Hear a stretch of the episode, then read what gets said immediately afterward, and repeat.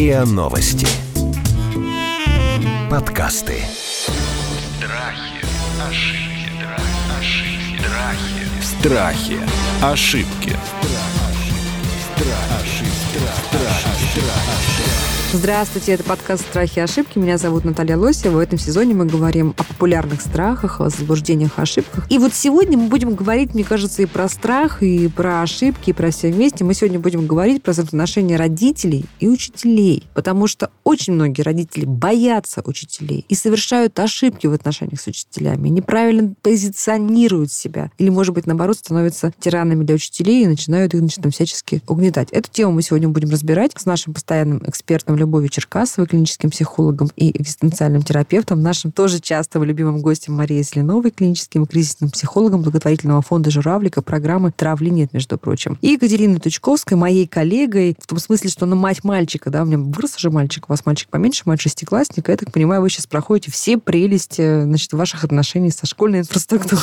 Да, но я уже прохожу их 6 лет, шестой год. Я так понимаю, что это не сильно радостный опыт. Я могу Да. сказать, что вот в началке была очень жесткая учительница у ребенка, и как раз парадоксальная ситуация. То есть действительно... Она жесткая по отношению к нему была или к Она Мавре? была жесткая по отношению ко всем. То есть это был завуч начальной школы, ее боялся весь класс, ее боялись ученики, ее боялись родители. Это как раз та ситуация, когда педагог тебе что-то говорит о ребенке, и ты себя чувствуешь вот тоже таким ребенком вторым, вытягиваешься по струночке, и тебе страшно. И... Знаете, что я вас перебью, Катя? Вот Да. мне сейчас вас слушать смешно. Вот правда. А вот 10 лет назад мне было не смешно. Я потому что я точно так же себя ощущала. А сейчас мне смешно. Почему вы ее боялись? А это, мне кажется, психологический такой момент. То есть вот она себя так поставила, и весь класс держала в страхе. Но я поняла, что когда была вот эта учительница начальной школы, достаточно строгая, вот такая хрестоматийная, ну, непримиримая, она при этом справлялась очень хорошо со своими задачами. Я не знала проблем со школой до пятого класса. И когда она с А что вы имеете в виду, что вы не знали проблемы со школой? Ну, у меня учился нормальный ребенок, он с ней построил какие-то отношения, он ее... То есть ребенок был Да, доволен. Я знаю, что были какие-то дети, которые прям ненавидели ее, боялись. Мой ребенок мне сказал, что ты знаешь, говорит, ну она, конечно, кричит, да, но ты кричишь хуже. И как-то у него даже с ней были нормальные вполне отношения. Но вот когда как раз началка закончилась и стала очень мягкая, классная, такая прямо вот божий одуванчик бабуля, и вот тут все вышло из-под контроля, и класс просто сорвало. То есть сорвало все гайки, все болты, и в классе началась ситуация травли. Вот с пятого класса. А травли кто кого травил? Ну, там была как Дети бы друг дети. Дети. То есть выделилась группка детей, которые почувствовали свободу, грубо говоря. То есть их держали в ежовых рукавицах всю начальную школу, потом они как бы вышли из этих рукавиц, и уже никакого уважения к учителю, никакого контроля над ситуацией, началась просто травля, и по очереди эта группа детей травила то одного ребенка, то другого. Я на самом деле читала, что как раз еще возраст такой, 10-11 лет, как раз это пе- первый кризис. Ну хорошо, а вот с этой учительницей вам удалось выстроить отношения? Или вы тоже трепетали перед этой учительницей, боялись э, прийти и сказать, знаете что, Мария Ивановна, что-то вот не то в нашем королевстве происходит? А с ней было как раз очень комфортно. Мы с ней общались почти каждый день. Мы обсуждали ситуации, что происходит, почему. Мы с ней очень много говорили на тему вот этой травли. Но ничего не менялось. Она говорила, ой, ну я не знаю, что То есть она была делать». хорошая, Она была да? хорошая, она добрая. не вызывала у вас страха и Да, абсолютно. Но она совершенно не справлялась, и ничего не менялось в классе, пока я не обратилась, собственно, к администрации. И что тогда произошло? Ну, собственно, мне пришлось перевести ребенка в другую школу. Сейчас это, правда, центр образования. В одном центре несколько школ. Вот я перевела в другое здание ребенка. Классная написала объяснительную, но, в общем, я так понимаю, в классе в том ситуации никак не изменилась с травлей. Мы просто ушли. Ну, давайте вернемся к теме отношений все-таки родителей и учителей. Вот вопрос на обсуждение. Как вы считаете, девушки, родитель, он заказчик образования ребенка? Он клиент, да, или он вот, э, я не знаю даже кто, вот какой-то э, благополучатель, который должен быть благодарен тем людям, которые занимаются его ребенком? Вот как правильно должны быть выстроены отношения, как должен себя правильно самоощущать родитель, и как себя должен правильно самоощущать учитель, чтобы ребенку было комфортно, и чтобы вот все получили результат. Любовь, наверное, да? Давайте, как психолог. Здравствуйте. Я подумала о том, что сразу хочется ответить на ваш вопрос, что как партнер. Вот не как заказчик, Мгм. не как как э, благодаритель, а как партнер наравне с учителем. Почему-то такой у меня ответ. Потому что как только роли смешиваются, и как только кто-то чувствует себя под ситуацией или над ситуацией, сразу может возникать вот это неравенство, где один умнее, второй э, более опытный, третий вообще-то заказчик, и где там, значит, мой наученный ребенок, почему по математике ничего он не соображает, почему вы так плохо работаете. Но ведь, э, ну, все-таки ребенок это живой человек, очень многогранный, целая личность, и родитель видит его с одной стороны, учитель видит его с другой стороны. И, наверное, именно диалог, возможность обсуждать на равных то, что происходит, как взрослый-взрослый, и позволяет прийти к чему-то. Это идеальная картина, я, конечно, с вами согласна, но мне кажется, что такого практически не бывает, да? Вот, Маша, смотрите, вы занимаетесь много, я так понимаю, проблемой школьников. Вот откуда сложилась вот эта история, что в абсолютном большинстве случаев до сих пор мы, как родители, трепещем перед учителем? Почему для нас всегда стресс пойти в школу, даже если там речь идет про родительское собрание, не знаю, там собрать деньги на цветочки? Я думаю, что это культурно-исторические предпосылки в первую очередь, потому что, ну, так уж повелось, что у нас кто сильный, тот и главный в первую очередь, да, то есть это культура агрессии, культура насилия глобальная такая в обществе, когда, в принципе, еще совсем недавно это имело первостепенное значение, и действительно иерархия везде была достаточно жесткая, что касается семьи, например. Родителям грубить нельзя, да, родители могут то, родители могут это, дети это не могут. Очень жесткая была культура в обществе, да, демократии не пахло вообще. Была жесткая культура, в принципе, глобально, вот такая иерархичная жесткая, да, и не было возможности построить никакие партнерские отношения. А в данном случае школа все-таки, я согласна тут с коллегой, это некая ситуация кооперации в первую очередь, где целью является достижение неких знаний для ребенка и возможность ему дальше идти, дальше обучаться, дальше строить как-то свою жизнь. Да? То есть здесь действительно вопрос в том, как взрослые могут общаться между собой. А они это не умеют делать, в принципе, вот гармонично и демократично не только в школе, а и на работе в том числе и зачастую. Но только здесь заложник. Здесь твой ребенок заложник в школе, да? Ты на, с работы, концов, ты можешь уволиться из трамвая, выйти, да, ну, почему в магазине заложник? пойти. Есть возможность, ну, опять же, также перейти в другую школу, например, найти других преподавателей. Ну, в Москве, наверное, Опять да. же. А если ты живешь в маленьком городе? Да, в том числе, Или в конечно. поселке. Да, но здесь главное, в принципе, позиции понимания того, кто качает права и кто действительно пытается самоутвердиться за счет каких-то вот инсинуаций и там саботирования каких-то правил, например, да, и так далее, какого-то странного поведения, либо кто-то открыт к коммуникациям, открыт к договоренностям, и есть возможность действительно дальше устанавливать какую-то продуктивную коммуникацию решать проблему, да, то есть не самоутверждаться, а решать конкретную проблему. Смотрите, простая какая-то женщина, да, там, ну, не знаю, медсестра какая-то, вот она там продавец, она приходит в школу, она трепещет, ее вызвали в школу, да, ее трясет, у нее там э, она бледная, у нее сердцебиение зашкаливает. Вот как она должна себя правильно настроить и правильно выстроить отношения с учителем, чтобы не оказаться в подчинении у него, а оказаться вот этим партнером? Мгм. Ну, в первую очередь, э, как раз вот заранее будет здорово, если она уже будет знать, кому она идет для начала, да, то есть когда родитель отправляет своего ребенка в школу, да, он должен познакомиться с спецсоставом, он должен познакомиться с тем же директором, он должен знать классного руководителя. Марина, ну вы правда считаете, что любой человек может прийти и сказать, «А ну-ка, подайте мне директора школы, хочу с ним познакомиться Ну почему сегодня». подайте? Обычно это как раз действует при заключении документов непосредственно, да, и когда вот э, ребенок э, вступает уже в школу, о нем там много знают на самом деле, да, его дело уже там есть, а так или иначе и у родителя должна быть возможность действительно пообщаться с этими самыми учителями. Мне очень нравится здесь американская система, да, а чем? Тем, что у них есть целые ритуалы на то, чтобы ребенок вливался в коллектив, и на то, что ребенок знакомился как с классом, так и с учителями, например. И родители знакомились между А собой. как и это родители. выглядит? Как это происходит? Это выглядит, когда за неделю, например, до начала занятий для детей и для родителей вместе организуются некие мероприятия, где каждый принимает свое собственное участие. Например, они участвуют в пикниках, они участвуют в выставке там, талантов и так далее. Учителя, а родители и дети. Учителя, родители и дети. Есть возможность каждому познакомиться, есть возможность каждому физически в том числе друг друга как-то поприветствовать, распознать, что называется. Да? Когда школьный автобус привозит, например, детей, и учителя выстраиваются в рядочек, такой ведущий к школе, и они встречают каждого ученика с объятиями, они встречают Екатерина вздохнула глубоко в этот момент.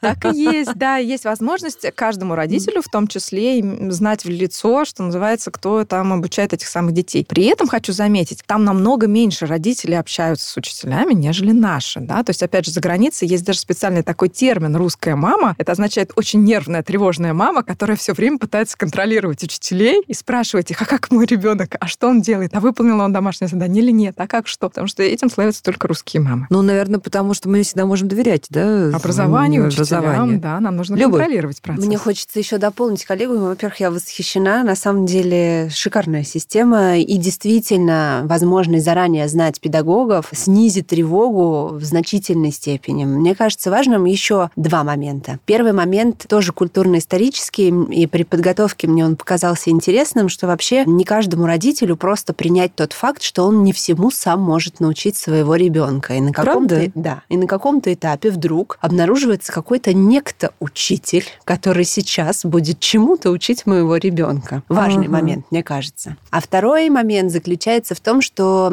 когда мы идем к учителю, мы сами можем немножко идентифицироваться с учеником. Как это происходит? Так и есть, конечно. Такое ощущение, что тебя вызывают, а не Конечно. твоего ребенка. Да. Правда, Ты Катерина? Да. Конечно. Да, и да. здесь что за чувство? Какой я родитель? Если меня вызвали, черт побери, что я вообще за родитель? Действительно ли я такой ужасный родитель, что, значит, мне приходится идти по вызову в школу? И в дополнение с- действительно к э, такой знакомству со средой, о котором уже было сказано, мне кажется важным и с этими частями своими побыть и поработать. Тот факт, что меня вызывают в школу, ну, действительно, это все, что я из Слушайте, себя ну это же правда, извините, да? пожалуйста, перебью, Да, но это да. же правда, это очень как-то, ну, грустно, как минимум, да, иногда и стыдно, когда вот твой ребенок, значит, там, не знаю, сорвал урок, да, взорвал пробирку на химии, увел полкласса с физкультуры. Ну, что наши дети, фантазеры, делают, да, ну, все что угодно не могут делать. Но это же правда, и ты думаешь, блин, ну почему ты, вот зачем ты это сделал? Скажи, пожалуйста, почему ты теперь должен идти и вот это Опять же. все выслушивать? Да, Наташа, опять же, но все-таки, если карательная система, то есть поиск виноватого, то это так и воспринимается болезненно. А если целью является не найти виноватого и срочно покарать, да, а донести о потребностях ребенка в том числе, в тех же самых лидерских способностях. Ну, значит, да, школа должна меня услышать, что, что мой ребенок э, в чем-то Конечно. другое прекрасен. Да. Страхи, ошибки, Страхи. Ошибки. Катерина, вот как вам, во-первых, вот скажите, пожалуйста, все-таки давайте я хочу покопаться, да, вместе с вами и своими чувствами. Вот, давайте все покопаемся в анатомии вашего того трепета и страха, который вы испытывали к учителю в начальных классах. Это, конечно, совершенно традиционная советская учительница. Да, представьте, канонист в каблуках, да, костюмчик коричневый, такое, что-то вроде этого, да. Вы сами в себе разбирались, вот почему вы, ну, вы такая, ну, молодая, умная, сильная женщина, и вдруг вы трепещете перед вот этой вот училкой? Ну, вот это действительно чувство вины, которое, вот как я воспитала ребенка. Меня и действительно оценивают, Вот это да, про это. меня Да, меня оценивают. оценивают. То есть э, не, то- ну, только что оценили ребенка, оценили негативно. Теперь это все летит в меня, потому что как бы я как первоисточник этих всех его поступков. То есть не научила вести себя... Неудавшаяся мать, да, такая? Неудавшаяся мать, причем школа очень сильно э, вот эту мысль внушает, что это ответственность родителя за все, что делает ребенок, отвечает родитель. Вы с ним поговорите, чтобы он вел себя в классе хорошо. Вот какой посыл. Он плохо себя ведет в классе, он там бьет ногой папа. Вы с ним поговорите. Что изменится от того, что я поговорю с ребенком, совершенно непонятно. Но школа очень настаивает на том, что родитель должен вот все, абсолютно за все нести вот эту ответственность. Я думаю, что это еще недостаток неких практических инструментов непосредственно, как у учителей, так и у родителей, а что даже с этим ребенком, собственно, делать? Как давайте, с ним Маш, давайте с двух сторон разберем ситуацию. Первая ситуация такая. Как действительно родителю управлять ребенком, поведением ребенка в классе, где родители его не видят? Ну, практически никак, естественно. Единственное, что родитель может делать, это разговаривать с ребенком, выяснять причины, опять же, того, что его побудило вести себя тем или иным способом, и дальше с этим идти к тому же самому учителю и говорить, вы знаете, вот мы как раз поговорили, мы нашли вот это, вот это, его раздражает, он там расстроен, ему скучно, не хватает знаний, отстал, пугается и так далее. Помогите, спасите, пожалуйста. Давайте кооперироваться для того, чтобы нам вместе решить эту проблему. Только так. Учитель говорит, да не хочу я с вами кооперироваться, мамочка. Идите, да, Катя кивает головой, идите уже, пожалуйста, там, поработайте с собой. Да. Я могу, вот как вы считаете, мне как психологи посоветуйте, да, можем мы с Катериной как-то вот, ну, может быть, наоборот, вот перейти в наступление в какое-то, сказать, знаете что, вам ребенка доверили? Или это плохая уже история будет, вот так выстраивать отношения? Я вот, опять же, по своему опыту опыту общения с педагогами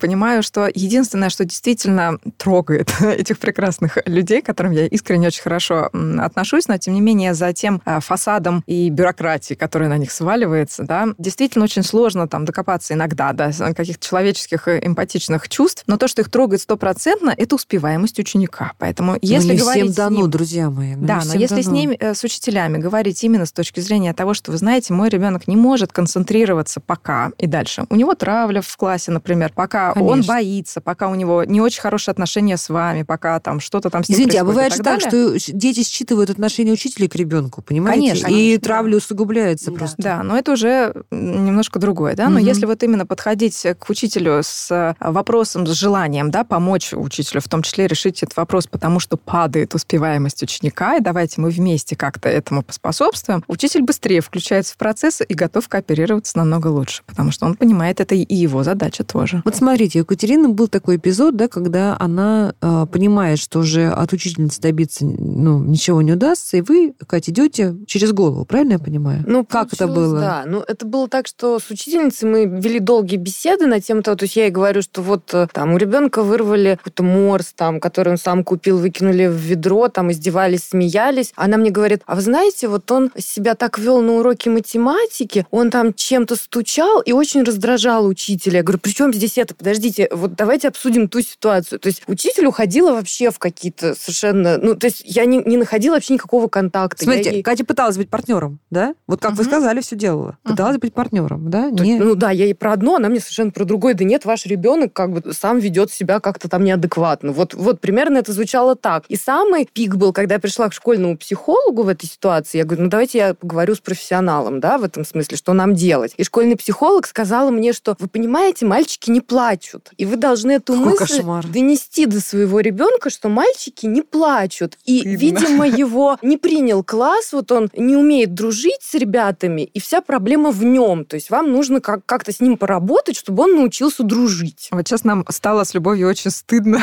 Ужас. Нет, и знаете Да. что? В аду для плохих учителей будут работать школьные психологи. То есть это точно совершенно. Отлично. Мы будем Ужас, отмщены, да. так и есть. Да, но на Но самом это деле... же, я правильно понимаю, что это Да. просто недопустимо, да? то, Да, на самом деле процесс виктимизации, так называемый, да, то есть ты сам виноват в том, что с тобой происходит, процесс виктимизации, он вот э, для ситуации травли, для ситуации вообще какой-то вот накаленной конфликтной ситуации насилия, он, к сожалению, ну, очень распространенный, вот избежать его в нашем постсоветском пространстве очень тяжко, потому что, опять же, исторические предпосылки культурно-исторические, они таковы, что в основном все-таки виноват тот, с кем это произошло, и обвиняют именно жертву, в чем бы это ни выражалось. И это грустно. Ну и хочется поддержать Екатерину в том, что вот это через голову, как вы сказали, Наталья, ну, наверное, в этой ситуации это эффективно. Известно же, что если с учителем мы пытаемся и строим действительно партнерский контакт, но он почему-то не получается. Понятное дело, что невозможно в 100 из 100 случаев добиться этого, то мы просто двигаемся дальше. Поэтому, Наталья, вы спросили, да, вот на этот счет. Мне кажется, это очень адекватно. Да, более того, если с директором не удается договориться, найти какой-то контакт, то есть возможность и дальше пойти, в том числе и составить заявление, например, в Министерство образования. На них сейчас очень шустро и бойко отвечают. Есть возможность э, эскалировать, да, даже конфликт. Ну, дело в заинтересованности, да, что нужно по результату. Слушай, ну всегда ведь страшно, на самом деле, особенно если нет возможности перевести ребенка в другую школу, что это отразится на твоем ребенке, да? Конечно. А И- это очень может отразиться. Вот у нас в ситуации я в итоге написала письмо на имя директора, директора вот этого общего образовательного центра, просто на e-mail. И это возымело эффект, и мне сказали, да, хорошо, мы переведем вашего ребенка там в другую школу. Я просто факты изложила, факты Мгм. травли, вот как бы перечислила. Со мной поговорили, все. Но ребенок еще должен был доучиться две недели перед Новым годом, перед переходом. Я в середине года его переводила. И классная руководительница, которую заставили писать объяснительную, собрала весь учительский коллектив и объявила о том, что я нажаловалась, и волна агрессии вылилась уже от учителей на ребенка. То есть учительница истории сообщила там, что если ты переходишь в другую школу, то проблема в тебе, а не в школе, при всем классе, при том, что ребенок даже О, и не говорил никому, что он куда-то переходит, ну, то есть просто его подставила фактически, и все учителя начали как бы его с какой-то, ну, ненавистью к нему относиться, ставить ему двойки там, ну, то есть началось просто вот уже... То есть действительно это имеет последствия. Я... Просто мы перешли в другую школу, но я хочу сказать, что если вы пишете жалобу, то эта жалоба действительно может иметь последствия Для а, со ребенка. стороны, да, для ребенка, со стороны учителей. Они могут на него ополчиться, и вот надо иметь просто это в виду. Я, Так. это, я даже не ожидала. Как правильно подготовиться к такой ситуации и родителю, и родителю подготовить ребенка? Вот когда нужен этот шлюз, переход, когда ребенок может получить на себя агрессию учителя, с которым родители попытались не очень успешно выстроить партнерские отношения. Я думаю, что в первую очередь важно, опять же, исходить из э, коммуникации, с того, что это в наших общих интересах. Не только мы переходим, мы себя защищаем, да, это в наших общих интересах. Предупредить тех же самых классных э, руководителей, преподавателей, попросить их в том числе следить за порядком, чтобы это происходило максимально как-то комфортно для всех, чтобы не усугублять ситуацию, в том числе, э, если просьба по имейлу, то из копии директору, то, тому же самому, раз То есть просто написать, да, что, Конечно. дорогие учителя, имейте в виду, да, я все увижу, я все узнаю. Ну, то есть, наверное, взять Ну, в такую более позицию. дипломатичной форме. Да, чуть-чуть более мягкой дипломатичной форме. Знаете, да. что когда чувствуешь, что ребенка будут травить, то, ну, мне кажется, может быть, и не стоит дипломатии. А как ребенка подготовить правильно к этой ситуации? Я думаю, что очень важно рассказать ему о том, что происходит с другой стороны, о том, что а, происходит с учителями, о причинах того вообще, почему это может возникать, чтобы отвести немножечко удар. Даже если ему 10 лет. Даже если ему 10 лет, это Даже если действительно ему очень 7 важно. лет или 8, меньше, да, да, конечно. действительно. Очень важно дать ему понять, что на самом деле он вообще не виноват в этой ситуации.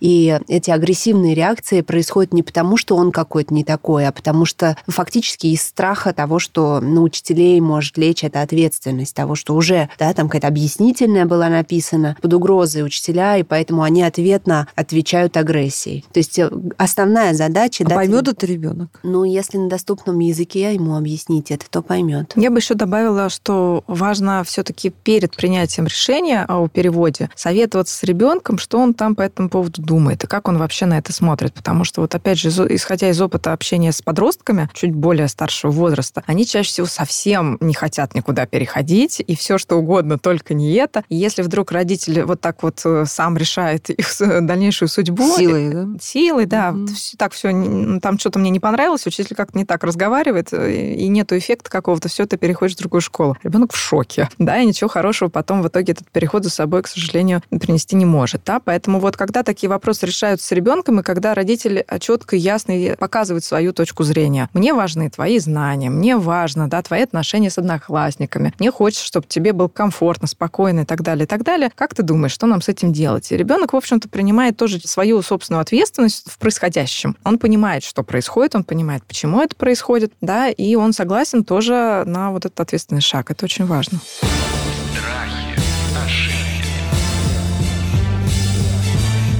Страхи. Ошибки.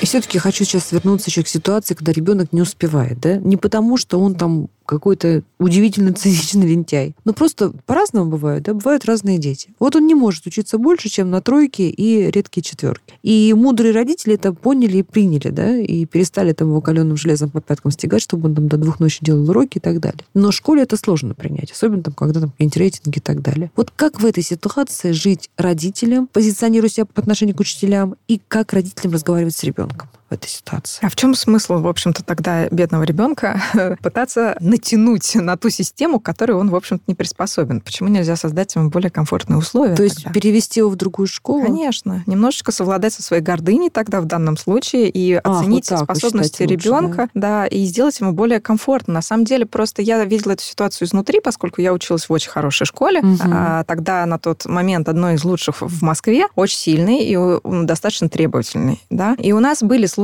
когда дети не очень хорошо учились, не очень хорошо успевали, прямо скажем, и родители из желания все-таки, чтобы ребенок учился в такой рейтинговой школе, делали все возможное и невозможное для того, чтобы он там удержался любыми способами. Мгм. Да? Были взятки, были какие-то договоренности, были подарки, были просьбы, были слезы, сопли, были наказания для детей. Зачем это, в общем-то, не очень понятно, потому что как только они расслаблялись и отпускали ребенка в ту среду, где ему было комфортнее, да, ребенок расслаблялся, показывал, в общем-то, намного лучшие результаты, Школа, в общем-то, тоже принимала их достаточно хорошо. Ребенок выравнивался, отношения с одноклассниками выравнивались, с учителями тоже. И он, в общем-то, заканчивал эту школу нормально. И дальше шел в очень хорошие вузы. У него была возможность поступить туда, куда он хочет, без вот этих вот экзекуций. Слушайте, то есть с точки зрения судьбы и перспективы ребенка, лучше пусть он будет хорошистом в школе послабее, да, чем троечником э, в супер-пупер элитной школе, и где ты бегаешь, прыгаешь перед учителями. Да, Любовь, Мгм. пожалуйста. Хочется еще добавить э, про обычные школы, уже в которых э, дети не отличники. И среди моих клиентов есть те дети, которые уже будучи подростками задумываются, а имею ли я право выбирать, на чем я хочу концентрироваться, иметь пятерку только по русскому литературе, но математика мне не дается, ну что мне теперь делать? А а общество, они это осознают, требуют от меня отличных оценок по всем предметам, поэтому Особенно кажется, общество в лице учителей, Ой, педсоста- да, педсостава. Именно, именно школа это транслирует, действительно. И поэтому мне кажется, что в этом вопросе как раз родителям очень важно транслировать, почему их дети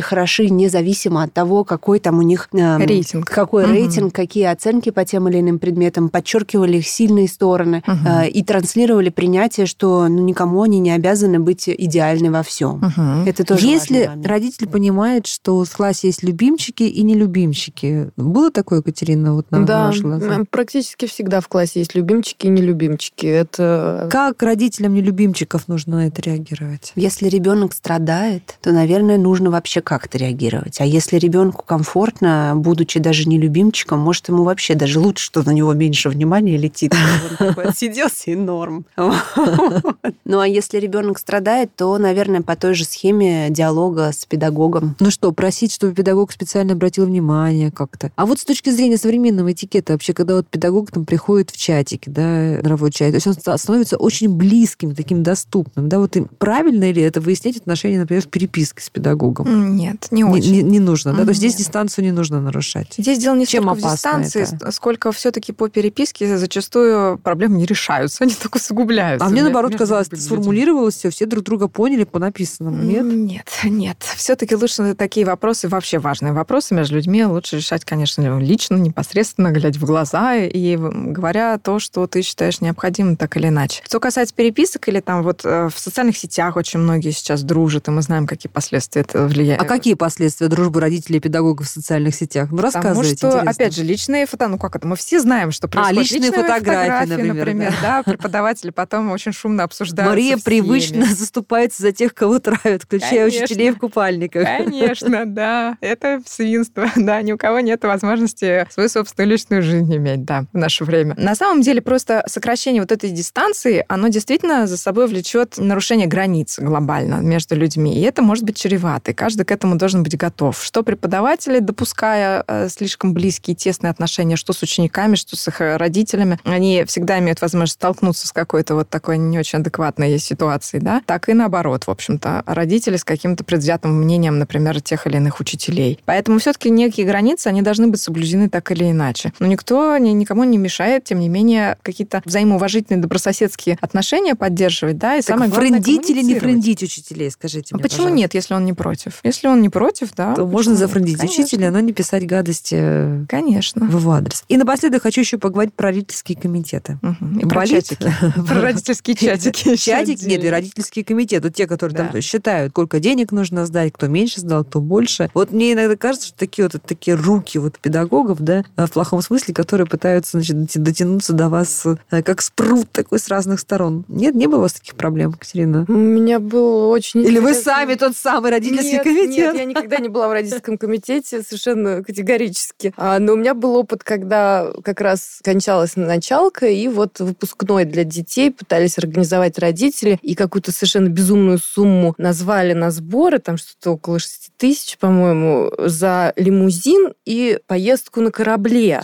Вот.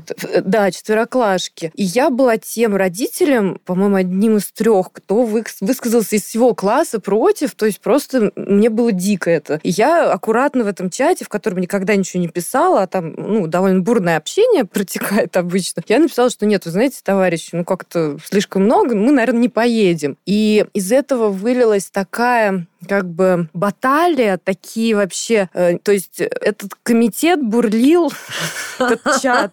Несколько недель мне звонили родители, кто-то говорил, что мы с вами, Екатерина, давайте организовывать альтернативное движение. Мне, мне начали звонить Так, совершенно незнакомые. лидером оппозиции. Да, лидером оппозиции. Я совершенно не, не претендовала на это. Мне вообще это было не нужно, но мне начали звонить незнакомые родители, что а давайте пойдем туда, вот у меня есть такое интересное предложение, давайте вместе выдвигать. Всем нужно чувство общности, понимаете? Родителям на- полезно объединяться против несправедливого учителя? Я не думаю, что вообще полезно объединяться против кого-то одного, потому что это травля.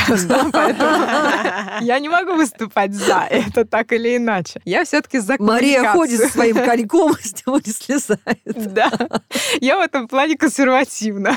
Да, на самом деле я все-таки за а, адекватную гармоничную коммуникацию. Я за то, чтобы решать проблемы непосредственно, а не объединяться против личности одного конкретного человека. Будь то невменяемый неадекватный родитель, или невменяемый неадекватный педагог, или неуправляемый ребенок. Не имеет никакого значения. Есть проблемы, которые нужно решать всем одинаково. Вот и все. И давайте в заключение три совета вместе с вами, ну, три-четыре совета, как родителю, который трепещет и боится учителя, правильно себя настроить на общение. Вот прям практические советы. Что он должен, как себя утром встал, идти в школу. Что он должен себе сказать? Первое, я думаю, что он идет общаться с таким же человеком, как и он сам, перед которым стоит тоже конкретная задача, точно так же, как и перед родителем, в отношении конкретного ребенка. Вот и все. Это мой совет. Заходим к нему в одноклассники, к учителю, находим его с тяпкой.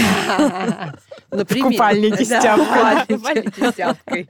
Распечатываем и идем. Идем с этим. Мария. Я на самом деле, опять же, все-таки повторюсь, что главное сконцентрироваться не на личных качествах вот этого конкретного педагога, не на своих собственных страхах или болезненных воспоминаниях о школе, О, кстати, да. да, которые сразу всплывают кровавыми картинками в глазах, а именно на том, что за ситуация есть и как нам ее разрешать вместе непосредственно. То есть да? продавить партнерство, да? Вот просто продавить эти отношения. Ну, почему же продавить? Но все-таки как раз перевести Предложить. перевести с личностных отношений, да, личных взаимоотношений, вот таких вот тесных я и ты, мы сейчас тут померяемся авторитетами, на давай решим вот эту конкретную проблему. Вот, мне кажется, Перевести. очень важно да, сказать, что давайте, это же наше, да, как нам с вами лучше поступить, да, вот это вот обобщение, давайте мы с Как вами раз. вместе подумаем, да, и Вот просто это уже, самое важное. да, раз, вербальными формулой задать сразу это партнерство. Мгм. Ну и многоопытные родители Екатерина. Мне кажется, тон. Вот очень важен тон, если действительно нужно успокоиться. То есть если начинать беседу с какой-то истерической ноты, и родитель действительно может быть обуреваем просто эмоциями, вот постараться максимально успокоиться и говорить, ну, максимально про факты, вот что происходит. Про что факты, не про факты. оценки. Не про оценки, не Мгм. про, ну, то есть, ни чувство учителя, ни чувство родителя в данном случае не очень как бы важны. Нужно как бы действительно на деловой тон максимально это Ну все. и не заискивать, правда? Ну, Вот, да. чтобы не было вот этого вот лебезения. Мгм. Ну что, друзья, мне кажется, очень практически у нас получился разговор. Пожалуйста, переслушайте его, запишите все наши советы. Мы сегодня с вами говорили о страхе родителя перед учителем, обсуждали с нашими постоянными экспертами, клиническими психологами Любовью Черкасовой и Марией Зеленовой и Екатериной Точковской, успешной матерью шестиклассника, которая прошла некоторые круги школьного ада, но благополучно решила ситуацию для себя и для своего ребенка. Это был подкаст «Страхи. Ошибки». Страхи, ошибки, ошибки, страхи. Страхи. Ошибки.